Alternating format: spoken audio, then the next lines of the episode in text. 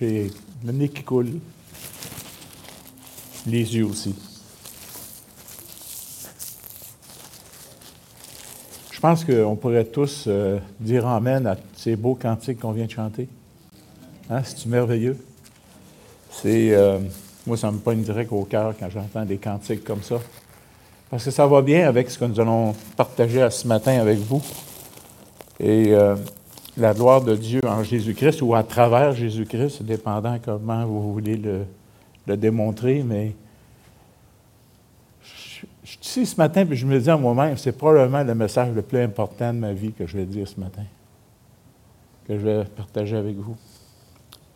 Un message important parce que ça parle de Dieu, ça parle de Jésus-Christ, ça parle du Saint-Esprit qui nous habite. Le ciel entier nous habite. On est le temple du Saint-Esprit.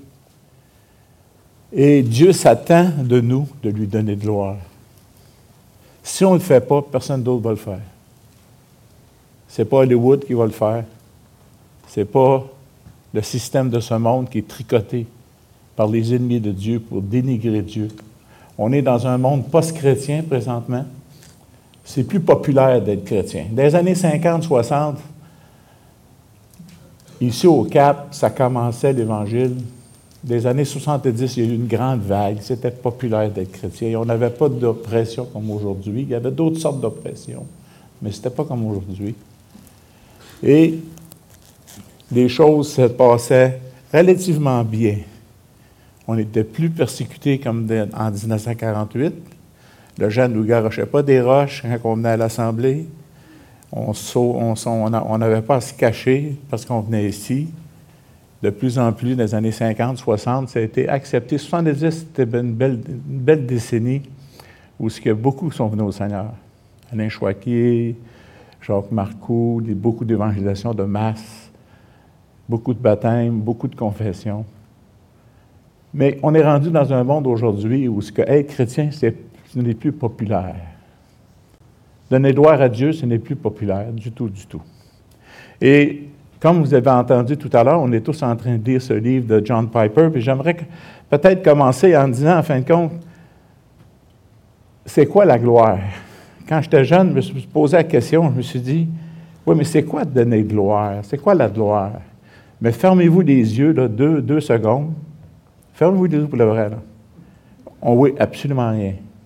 Vous entendez ma voix, vous ne voyez rien, là. Bien, la gloire, là, c'est de voir clair. Et la belle métaphore, c'est les ténèbres et la lumière. Les ténèbres et la lumière. C'est une belle image de. On voit clair. On saisit quelque chose que les autres n'ont pas saisi. Et c'est quelque chose d'extraordinaire. Et là, on voit la gloire de Dieu et la, surbrillance de Dieu, la gloire de Dieu dans son caractère, dans ses œuvres, dans ses paroles. On voit la gloire de Dieu.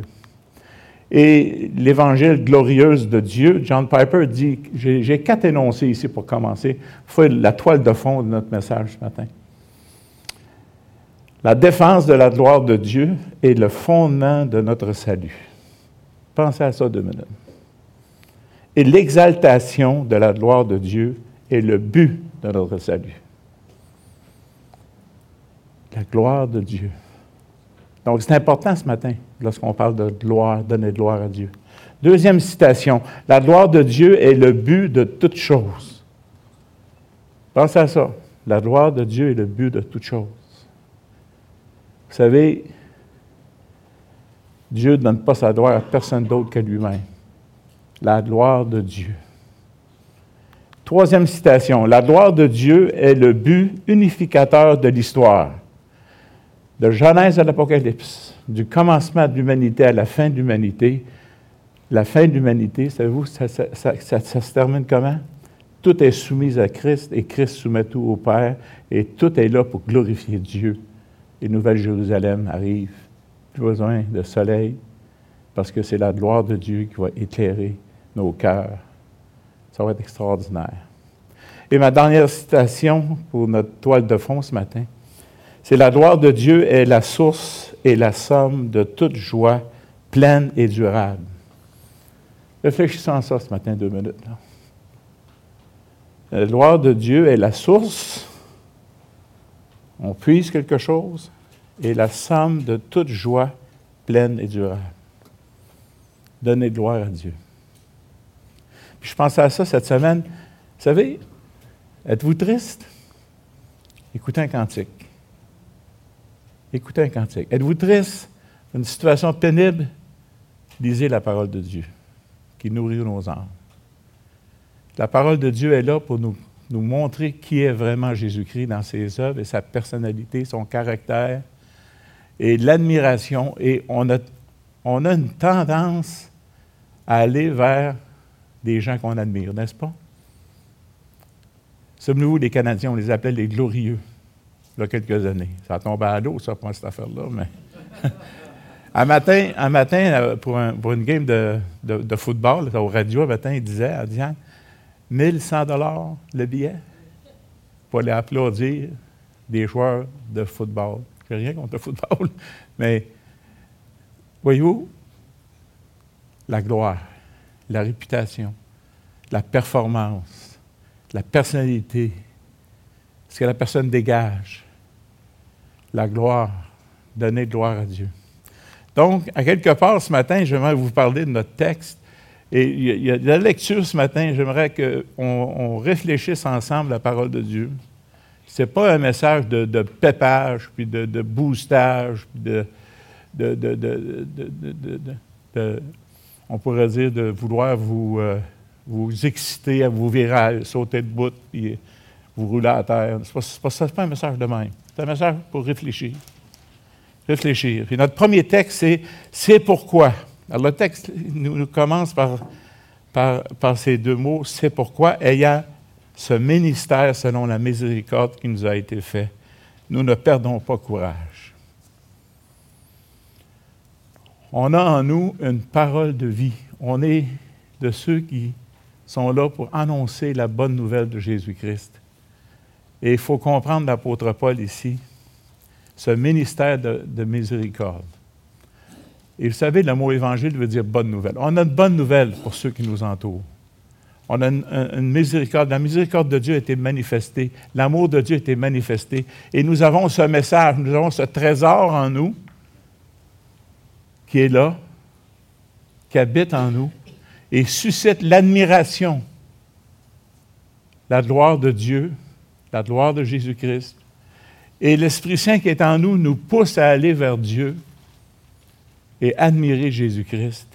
Et nous réalisons qu'on a un message extraordinaire pour ceux qui nous entourent. Et c'est ce que l'apôtre Paul nous dit ici. Il va dire, on ne perd pas courage. Et si vous calculez les années que vous avez témoigné quelqu'un qui n'est pas venu au Seigneur encore, que vous dites, ça fait X années que je parle du Seigneur à quelqu'un qui n'est pas venu au Seigneur, on a tendance à perdre courage mais perdons pas courage. L'apôtre Paul était dans une situation difficile qu'on va voir, puis il ne perd pas courage. Il dit lâche pas, pas se laisser aller, parce qu'on a un ministère, on a un service, diaconéas qui est là, on a un service de miséricorde à faire les uns envers les autres et envers aussi ceux qui ne connaissent pas le Seigneur. Puis on ne lâche pas, on ne lâche pas. Georges Muller priait pour cinq de ses amis. Il y en a trois qui sont venus au Seigneur, qui sont vivants. Un à sa mort, puis l'autre a disparu. Alors, il ne faut pas se décourager, il ne faut pas perdre courage. Il faut savoir que ce message que nous avons, c'est un message extraordinaire, c'est un évangile extraordinaire, et nous sommes de ceux qui, qui portent cet évangile en nous, et nous la propageons par la manière que nous vivons, la manière que nous parlons de Jésus-Christ. Ressembler à Jésus, c'est de lutter contre le péché qui si facilement nous enveloppe et admirer Jésus-Christ et donner gloire à Jésus-Christ dans tout ce qu'il a fait pour nous. Et j'aimerais ici qu'on puisse peut-être avoir un contexte de ce texte. Tristesse et joie. Est-ce que vous voyez ce paradoxe? Est-ce que vous avez déjà vécu des situations où vous êtes triste et vous êtes joyeux en même temps? Moi, j'ai vécu ça souvent. Un service funèbre. On est triste mais on est joyeux en même temps. On a une joie en dedans qui dit cette personne-là auprès du Seigneur parce qu'elle a accepté le Seigneur. Vous réalisez cela? Réfléchissons à cela. Là. La tristesse et la joie. C'est paradoxal qu'on dirait, parce que la joie, on pense rien qu'il y a une gaieté, un sourire, quelque chose comme ça. Mais la joie dans la parole de Dieu, c'est un sentiment profond, serein, calme, réfléchi, qui est associé au bonheur d'appartenir à Dieu, la joie d'appartenir à Dieu. Et l'apôtre Paul ici va dire dans ce texte de 2 Corinthiens 1, 8, Nous ne voulons pas, en effet, vous laisser ignorants, frères, au sujet de l'affliction qui nous est survenue en Asie, que nous avons été excessivement accablés au-delà de nos forces, de telle sorte que nous désespérons même de conserver la vie. Ce qui donne naissance à notre texte ce matin, c'est la tristesse et la joie, la, difficulté de l'apôtre Paul de proclamer l'Évangile, la difficulté de l'apôtre Paul d'enseigner les églises en Asie, l'église de Corinthe, qui, on voit cette église du premier siècle qui est un mélange, comme aujourd'hui, c'est un mélange de toutes sortes de caractères, toutes sortes d'idéologies qui arrivent de gauche et à droite. Et dans le premier siècle, il y avait ces Juifs qui voulaient retourner presque au judaïsme. Ils voulaient que les, chrétiens se circoncis. Ils voulaient que les chrétiens vivent comme des Israélites, etc., etc. Il y avait toutes sortes de doctrines pour emmener les personnes ailleurs que devant la gloire de Christ. Il va dire un peu plus loin, il va dire dans 2 Corinthiens 2, 4, c'est dans une grande affliction, le cœur angoissé et avec beaucoup de larmes que je vous écris, non pas afin que vous soyez attristés, mais afin que vous reconnaissiez l'amour extrême que j'ai pour vous. Motivé par l'amour pour ceux qui nous entourent, motivé par l'amour de Dieu, nous allons proclamer ce ministère de miséricorde. Et c'est pour cela que nous avons ce beau texte dans 1 Corinthiens, 2 Corinthiens, c'est-à-dire 2 Corinthiens 4, 4, 1 à 6. Alors il va dire, écoutez bien, ceux qui croient que c'est les religions qui vont les sauver, il va nous parler dans 2 Corinthiens 3, 6 à 10, il va dire, le ministère de la mort est glorieux, le ministère de la condamnation est glorieuse, le ministère était, euh, ce qui était passager et glorieux. Ici, il va nous expliquer, à fin de compte, le problème qu'il y avait, c'est que versus à cela, il y a le ministère de l'Esprit qui est plus glorieux, il y a le ministère de la justice est plus glorieux, puis un ministère, ce ministère qui est permanent et plus glorieux. L'apôtre Paul est en train d'essayer d'expliquer aux Corinthiens qui sont en division avec les faux docteurs, que Moïse, lorsqu'il a donné les dix commandements, c'est pour nous montrer qu'on est tous des pécheurs. C'est un miroir qui nous dit qu'on ne peut pas atteindre la sainteté de Dieu. Les dix commandements ont été donnés pour montrer qu'on ne peut pas arriver au standard de Dieu. On est tous perdus, sans Dieu, sans espérance, sans Jésus-Christ. Et l'apôtre Paul a essayé de, convaincre les Corinthiens, et nous convaincre à nous aussi, que la gloire de Dieu n'est pas dans l'Ancien Testament, dans l'Ancienne Alliance. Parce que la lettre nous démontre qu'on est tous pécheurs, qu'on a besoin d'un sauveur. Le ministère de condamnation nous dit que tous ont péché, sont privés de la gloire de Dieu. Il n'y en a aucun qui fasse le bien, pas même un seul. Tous hein, sont égarés, tous sont pervertis. Il n'y a aucun qui fasse le bien, pas même un seul. Il faut comprendre, comprendre les ténèbres avant de comprendre la lumière. Il faut savoir que quand il fait noir, il fait noir. Et là, on peut comparer la lumière. C'était noir, c'était passager, c'était temporaire. C'était une chose qui était temporaire lorsque Moïse a été chercher les dix commandements pour nous montrer le caractère de Dieu, nous montrer les exigences de Dieu que personne ne peut vivre. Et c'est dur à accepter pour l'être humain qui aime les religions, parce que les religions veulent plutôt que vous fabriquez vos, œuvres méritoires pour gagner le ciel. Mais la parole de Dieu ne dit pas cela. Donc, il y avait un voile dans l'Ancien Testament. On ne voyait pas clair comme il faut. On voyait pas clair. Il y avait même dans ce temps-là une époque où ce que on croyait tout comprendre. Les pharisiens croyaient tout comprendre. Lorsque Jésus est arrivé, Jésus a été rejeté par les pharisiens. Il a été rejeté par la, religion judaïsme, le judaïsme de l'époque parce qu'il s'accrochait à Moïse, il s'accrochait aux dix commandements. Puis il avait inventé 613 autres commandements pour protéger les dix commandements. Et tout cela, mes amis, l'apôtre Paul est en train d'expliquer mes amis, arrêtez de vous accrocher aux œuvres de la chair. Arrêtez de vous accrocher à l'ancienne alliance. Mais il y a une nouvelle alliance qui est arrivée. Cette nouvelle alliance, c'est l'Évangile, c'est Jésus-Christ qui est venu. Et l'apôtre va nous parler dans le verset 2 des, actions des faux apôtres. Il va défendre son ministère aussi parce que l'apôtre Paul est attaqué par ces gens alentour de lui dans, l'église de Corinthe qui était là, qui, qui, boudaient l'apôtre Paul parce que l'apôtre Paul ne voulait pas que les, que les nouveaux chrétiens se circoncisent pour faire comme la loi de Moïse. Il combattait cette idée de retourner au judaïsme. Et là, l'apôtre Paul va défendre l'Évangile. Et ça nous donne à nous en même temps une toile de fond pour l'Évangile. L'Évangile, c'est les choses honteuses qui se font en secret. On rejette ça. On n'est pas de ceux qui vivent en secret, qui vivent en secret des choses ignobles. Parce que les faux prophètes, c'est ce qui est arrivé. Et, des, faux apôtres de Jésus-Christ, des faux prophètes, c'est ce qu'ils font. Ils vivent des choses honteuses. Et souvent, ces choses honteuses, c'est le sexe, l'argent et la gloire de l'homme. C'est ce qu'on voit. Deuxièmement, une conduite astucieuse, une conduite rusée. On n'est pas de ceux qui doivent avoir une conduite. On n'est pas en train de, par ruse, gagner des gens à l'Évangile. On n'est pas en train de, euh, de, faire des, stratégies rusées, malsaines pour gagner des paroles, des, gens à l'Évangile, par, des paroles, euh, disons qu'on pourrait dire des paroles oiseuses, hein, des paroles qui flattent les gens sur le sens du poil, puis let's go, puis t'es bon, puis t'es fin, puis si tu viens à l'Évangile, m'a te donner un bonbon, si tu viens à l'Évangile, m'a te donner un livre gratis. Non, non. C'est qu'on prêche l'Évangile d'une manière honnête et fraîche. Et on ne falsifie pas la parole de Dieu. C'est qu'on prend la parole de Dieu au mot. On ne teurt pas la parole de Dieu, mais on le prend au mot. Et c'est cela que l'apôtre Paul est en train de défendre. Il dit, ceux qui sont autour de vous, qui, veulent, qui, veulent, qui ne veulent pas prendre l'Évangile comme qu'elle est annoncée, c'est des gens qui font des choses honteuses en secret, c'est des gens qui sont rusés, puis c'est des gens qui ont tordu la parole de Dieu. Nous vivons dans une époque comme cela, mes amis. C'est énormément, il y en a énormément de gens qui font ça aujourd'hui font des choses honteuses en secret et ils ont des conduites rusées. Ils truquent la parole de Dieu, ils trichent la parole de Dieu, ils dénigrent la parole de Dieu. Et ces gens-là, c'est des faux apôtres, comme l'apôtre Paul va dire.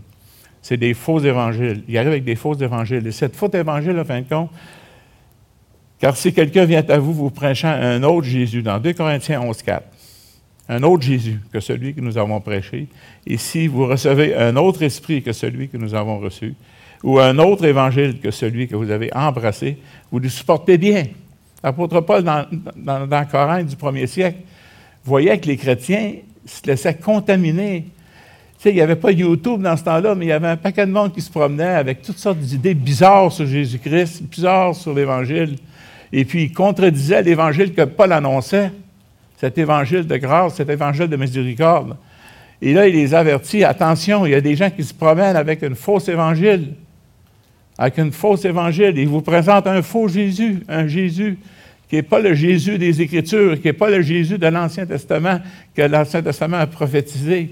Ce n'est pas le Jésus qui a marché sur la terre. C'est une autre sorte de Jésus déguisé.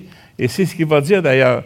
Dans Galates 1, 6, 8, nous dit, je, euh, je m'étonne que vous vous détournez si promptement de celui qui vous a appelé par la grâce de Christ pour passer à un autre évangile. Non pas qu'il y ait un autre évangile, mais il y a des gens qui vous troublent et qui veulent altérer l'évangile de Christ. Mais si nous-mêmes, l'apôtre Paul va le dire, si nous-mêmes, si un ange du ciel annonce un autre évangile, s'écartant de celui que vous avez, que nous avons prêché, qu'il soit anathème. Alors on voit ici la, préoccupation de l'apôtre Paul de rester fidèle à l'Évangile, cet Évangile de gloire. Et l'apparence, cette apparence des, faux ouvriers, c'est pas qu'ils vont arriver avec une fausse évangile dans l'Église, puis ils vont dire Hey, moi j'ai une fausse évangile, de l'écouter. Non, ces hommes-là, c'est des faux apôtres, des faux envoyés, des faux ouvriers, trompeurs, déguisés en apôtres de Christ. Et ce n'est pas surprenant puisque Satan lui-même se déguise en ange de lumière. La séduction pour détruire l'Évangile. Où est-ce qu'on va faire toutes sortes de choses pour amoindrir l'Évangile, la déguiser l'Évangile. Et mes amis, si on ne protège pas l'Évangile tel que la parole de Dieu enseigne, nous sommes les plus malheureux des hommes.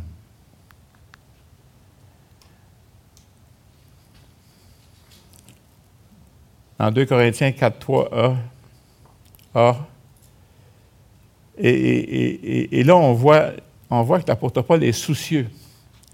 On devrait être soucieux aussi de protéger l'Évangile tel qu'elle est, annoncée par la parole. Si notre Évangile est encore voilé, il est voilé pour ceux qui périssent. On parle du Seigneur, les gens ne saisissent pas. Il y a un voile, ils ne saisissent pas. Ils ne voient pas clair en ce qui concerne Jésus-Christ. Et l'apôtre Paul va avoir dit dans 2 Corinthiens 3,15 Jusqu'à ce jour, quand on lit, on lit, Moïse, un voile a été jeté sur leur cœur. Mais lorsque le cœur se convertisse au Seigneur, le voile est ôté. Il y avait dans le premier siècle ces Juifs qui étaient convertis, disaient convertis, qui voulaient retourner au judaïsme. Ces Juifs qui étaient là et qui disaient qu'il fallait rajouter des choses à la croix, il fallait rajouter des choses à Jésus-Christ et rajouter des choses à l'Évangile. Et l'apôtre Paul dit attention à ces gens-là, attention, parce que ces gens-là sont là pour vous troubler, parce que lorsqu'ils vont, ils vont connaître Jésus-Christ, ils vont connaître Jésus-Christ, le voile va être enlevé, afin qu'ils ne voient pas briller la splendeur de l'Évangile de la gloire de Christ, qui est l'image du Dieu invisible. Et vous savez, amenez la théorie que vous voulez, amenez les manières de faire que vous voulez pour plaire à l'homme. L'Évangile, elle doit être enseigné d'une manière pure et simple et réelle. Et l'ennemi a pour but de noircir, pas noircir, mais embrouiller, embrouiller l'intelligence des gens. Ça travaille dans ce, ça se passe entre les deux oreilles, comme on pourrait dire. Entre les deux oreilles, c'est là. Et là, on va arriver avec toutes sortes de théories qu'on pourrait mentionner, mais on ne mentionnera pas, on n'a pas le temps. Mais ils ont l'intelligence obscurcie, ils sont étrangers à la vie de Dieu à cause de l'ignorance qui est en eux, à cause de l'endurcissement de leur cœur. On dirait que la lumière de Dieu n'entre pas, sont voilés, ne comprennent pas, ne saisissent pas la gloire de Dieu, ne saisissent pas l'Évangile. Puis on leur parle du Seigneur, puis ça passe pas, ça saisit pas. On ne sait plus quoi lui dire à un moment donné. Un moment donné, ceux qu'on témoigne depuis des années, on a tellement parlé, on a tellement dit des choses qu'on se dit, qu'est-ce qu'il me reste à dire? Qu'est-ce qu'il me reste à dire? Donc, l'aveuglement est là et elle est active. Cette glorieuse évangile est voilée pour ceux qui périssent. Donc, on doit réaliser que le ministère de miséricorde que nous avons, c'est un ministère qui est important. Et là, j'ai la salade de Jésus, je vais aller rapidement là-dessus. La salade de, la saveur de Jésus. Jésus est moins en moins populaire, mais il l'a été de plus en plus. Puis encore aujourd'hui, on, on, le met dans toutes les sauces. On met Jésus plus X plus Y plus Z. Et on doit réaliser que le prince de ce monde est là pour diminuer l'Évangile. Selon le prince de ce monde, la puissance de l'air et l'esprit qui agit maintenant dans les fils de la rébellion. À quelque part, il y a comme faites ce que vous voulez, dites-le Jésus, mais rajoutez quelque chose. C'est Jésus, l'Évangile, Jésus seul, mais rajoutez quelque chose. Et c'est exactement ça qui arrive. Ici, il y a cinq personnes sur Internet qui, se prennent pour le Messie présentement. On a trouvé cinq, on en a un ici. Lui est en prison présentement. Vous regardez ça, puis vous dites en vous-même, moi, ce gars-là, qu'est-ce qu'il y, a de plus qu'un autre être humain? Bien, il y a 2000 personnes qui vivent en même place en Sibérie, sont d'un beau territoire, bien populaire sur Internet. Il a fait des adeptes. 2000 personnes qui vivent avec lui. Ils vivent comme d'un paradis, mais là, il volait tout l'argent du monde. Il y a 3000 autres personnes qui le suivent. Il y a 5000 personnes dans son Église. Puis il est convaincu qu'il est le Messie, qu'il est Jésus. Regardez comment il est. Les Jésus. Alors, ça, c'est la formule. C'est la formule de séduire les gens autour de nous. On ne perd pas courage, mais laissez-moi vous dire quelque chose. Ça arrive, ces choses-là. C'est pour ça qu'on doit garder l'Évangile pur et net et précis. Alors, c'est Jésus plus la recette que je vous propose, c'est OK. Jésus plus la recette, c'est Jésus plus les, les lois ou les ordonnances ou rajouter les œuvres méritoires, rajouter des sacrements, rajouter de l'argent, rajouter ce que je dis, c'est biblique, puis vous devez me suivre. Moi, je suis Jésus, je suis le vrai prophète, je suis le vrai apôtre, etc. Toutes les recettes que vous pouvez imaginer, c'est Jésus plus. Jésus plus, Jésus plus, Jésus plus. Et ça dénigre l'Évangile. Et c'est pour ça que l'apôtre Paul, ici, lorsqu'il disait que l'intelligence est obscurcie, les gens vont vers des choses comme cela. Mais nous devons rester fidèles à l'Évangile. Il y a les Jésus, il y a les Jésus skateboat, il y a skate, avec un skate sur le dos, il y a les Jésus souriant, les Jésus que tout va bien, les Jésus que tu es correct, les Jésus que ça va bien. Alors, il y a un paquet de Jésus qui est en de nous. Alors, l'évangile que Paul enseigne, verset 5, nous ne prêchons pas nous-mêmes. Nous ne nous, nous prêchons pas nous-mêmes. C'est Christ, c'est Jésus-Christ le Seigneur que nous prêchons. Et nous vous disons, vos serviteurs, à cause de Christ. L'apôtre Paul dit, arrêtez là. Ce n'est pas une personne qui est en train de se prêcher, c'est Jésus-Christ qu'on prêche. C'est le salut qu'on prêche. La foi seule dans le sacrifice seul de Jésus-Christ. Et c'est ça la glorieuse demande. Et là, j'aimerais rapidement vous parler de la demande de Phil. La demande de Phil, on ne la voit pas souvent, on n'en parle pas souvent parce qu'on parle de Thomas. Hein. On parle de Thomas qui doutait, Thomas qui a manqué à la réunion, puis Thomas qu'il fallait qu'il touche, puis Thomas, puis Thomas. Mais Phil, Phil euh, il y a une bonne question. Phil dit Seigneur, montre-nous le Père. Une bonne demande, hein? montre-moi, je veux voir Dieu. Je veux le voir, le Père.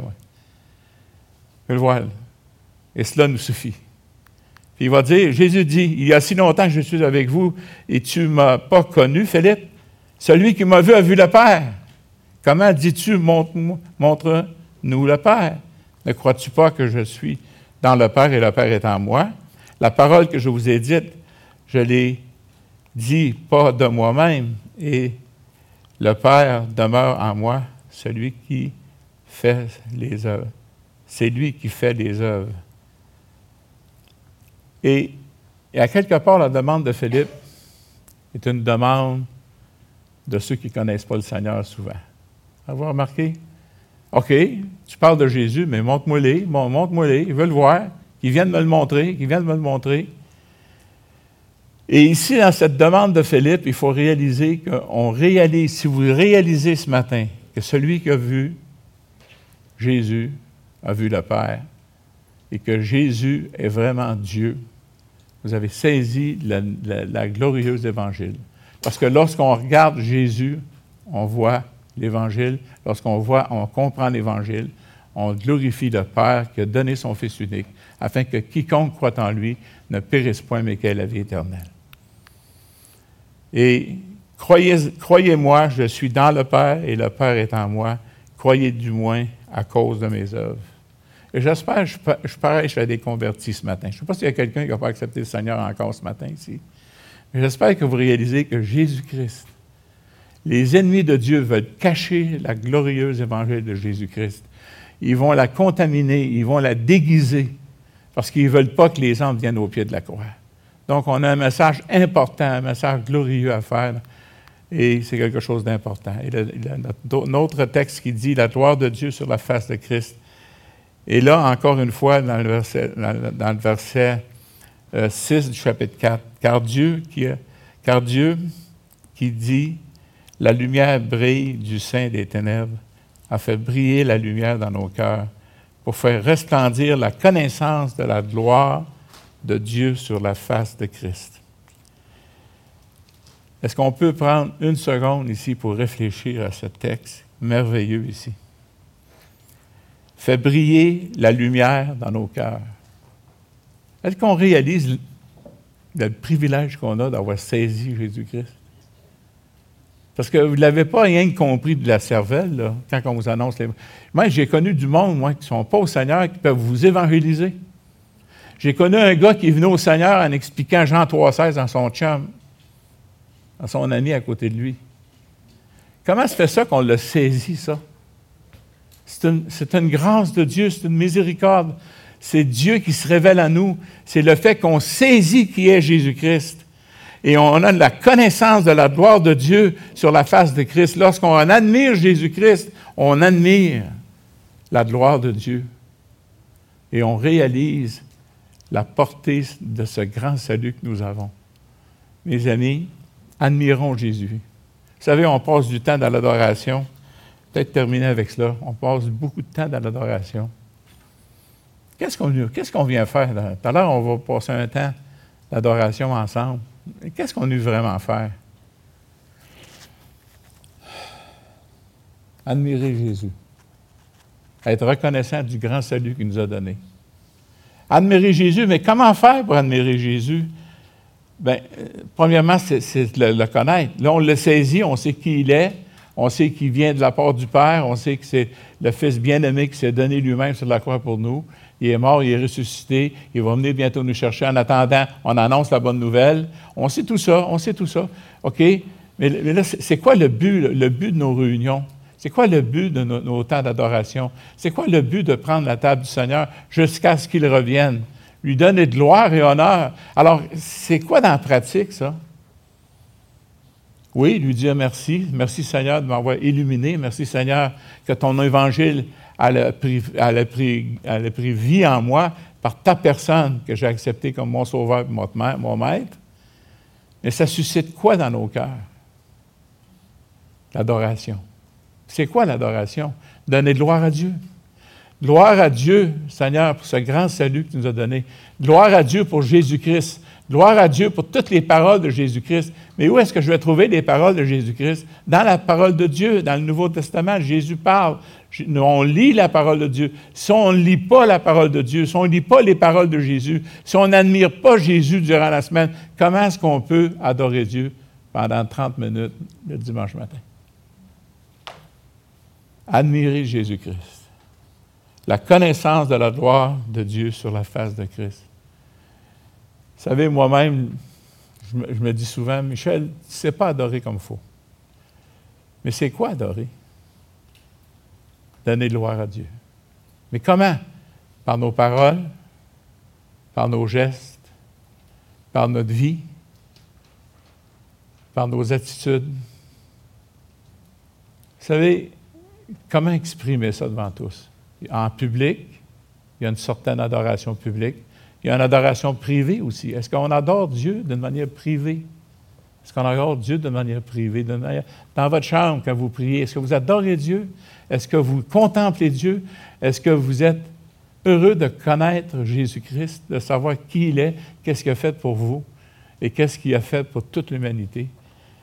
Alors, je vous dis, l'adoration, c'est un muscle que doit, on doit pratiquer. Donc, moi, je termine avec ce cantique. À toi la gloire au ressuscité, à toi la victoire pour l'éternité. Brillante lumière. Vous savez, il y avait un joke qui se disait dans les années Tu n'es pas une lumière. Ben, c'est le contraire. Un chrétien, c'est une lumière. Une petite lumière, mais c'est une lumière. C'est une petite lumière. Brillante lumière. L'ange est descendu. Il roula la pierre du tombeau vaincu. À toi la gloire au ressuscité. À toi la victoire pour l'éternité. Ça ressemble à de l'adoration, hein? Ça ressemble à de l'adoration? Ça aussi ici. Voilà paraître. Moi, quand j'étais à 8-9 ans, je me souviens encore, quand je pensais à Jésus, je pensais à Ivanhoé. J'écoutais Ivanhoé à la TV, tu sais, la table ronde. Là.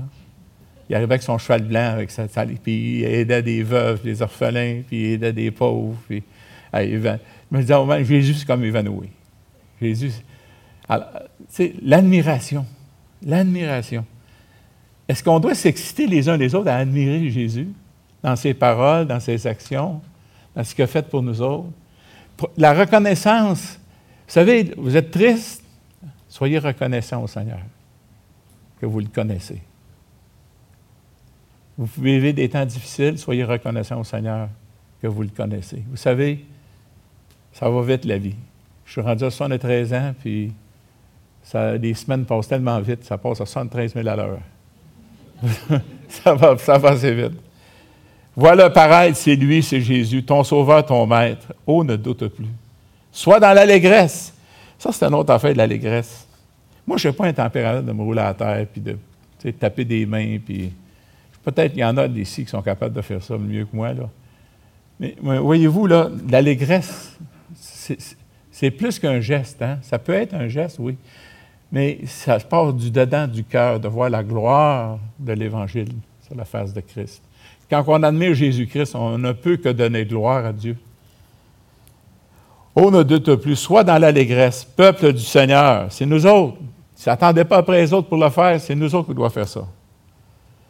Et redit sans cesse que Christ est vainqueur. Hey, juste pensez à la résurrection. Pensez là. Supposons que vous inventez une pelule qui donnerait la vie éternelle à ceux qui prennent la pelule. Combien vous vendriez cette pelule-là? Combien de gens seraient intéressés à l'avoir? Un paquet de monde, hein? On ferait autant d'argent que certains. certaines. Euh, ouais, en tout cas. C'est précieux, c'est précieux. Peuple du Seigneur, et redit sans cesse, Christ est vainqueur. La résurrection, Jésus a porté nos péchés, il a pris notre place à la croix. On sait que ce n'est pas des clous qui l'ont gardé là, c'est son amour pour nous. Voyez-vous, cette réflexion ce matin que je vous ai apportée, c'est une réflexion le, plus proche bibliquement parlant, mais c'est quelque chose qui est merveilleux, puis je termine pour le vrai. Craindrais-je encore? On a des épreuves, comme Paul était dans tristesse, mais dans la joie en même temps. Il était triste de voir l'attitude des chrétiens qui ne prenaient pas au sérieux. Puis il était dans la joie de savoir qu'il y avait un ministère de miséricorde. Ça arrive souvent dans la vie, ça, la tristesse et la joie ensemble. Craindrais-je encore? Il vit à jamais. Juste, savoir que Jésus est vivant et nous entend parler, ça, vous met-tu des freins à parler? Dites pas n'importe quelle folie, là. Dieu nous entend. et, et, le prince de paix, naturellement, qui a donné la paix avec Dieu, la paix de Dieu dans nos vies. Il est ma victoire. Voyez-vous, là, donner gloire à Dieu parce que c'est lui notre victoire. Vous savez, on se dit, qu'est-ce qu'on peut dire à table Seigneur? Ben, Jésus-Christ, c'est notre victoire. Dans quel sens est votre victoire? Dans quel sens est ma victoire, le Seigneur? Dans le sens que sa victoire est ma victoire parce que mes péchés été sur la croix de Jésus-Christ. Quelle reconnaissance qu'on devrait avoir, n'est-ce pas, pour tout cela? Il est ma victoire, mon puissant soutien, ma vie, ma gloire. Non, je ne craindrai rien. Cette réflexion ce matin sur la gloire de Dieu, sur la face de Christ, j'espère qu'on va ensemble s'exercer ensemble à l'Assemblée du Cap, se pratiquer ensemble, chez nous dans notre chambre, devant Dieu, qu'on puisse venir ensemble comme un seul homme, sous la bannière de Jésus-Christ. 30 minutes le matin, 40 minutes pour louer Dieu, prendre la table du Seigneur. Puis que le Seigneur suscite dans mon cœur et dans nos cœurs des actions de grâce. Admirons la gloire de Jésus-Christ. Pratiquons-nous. Je dis pratiquer, pas dans le sens fait des hypocrites, fait semblant, mais pratiquons-nous, exerçons plutôt le mot est mieux exercé. Exerçons ce grand privilège que nous avons de donner gloire à Dieu. Prions. Seigneur Dieu, on remet entre tes mains nos vies. On remet entre tes mains notre vie de prière, notre vie d'adoration, notre vie de louange. Et Seigneur Dieu, nous voulons te demander de continuer de nous révéler ta personne, de nous guider, Seigneur Dieu, et de faire de l'Assemblée, Seigneur, de chacun de nous ici présents, des porte-parole pour te louer, te donner gloire en toutes choses car tu mérites, Seigneur Dieu, toute la gloire au siècle des siècles. Amen. Amen. Merci.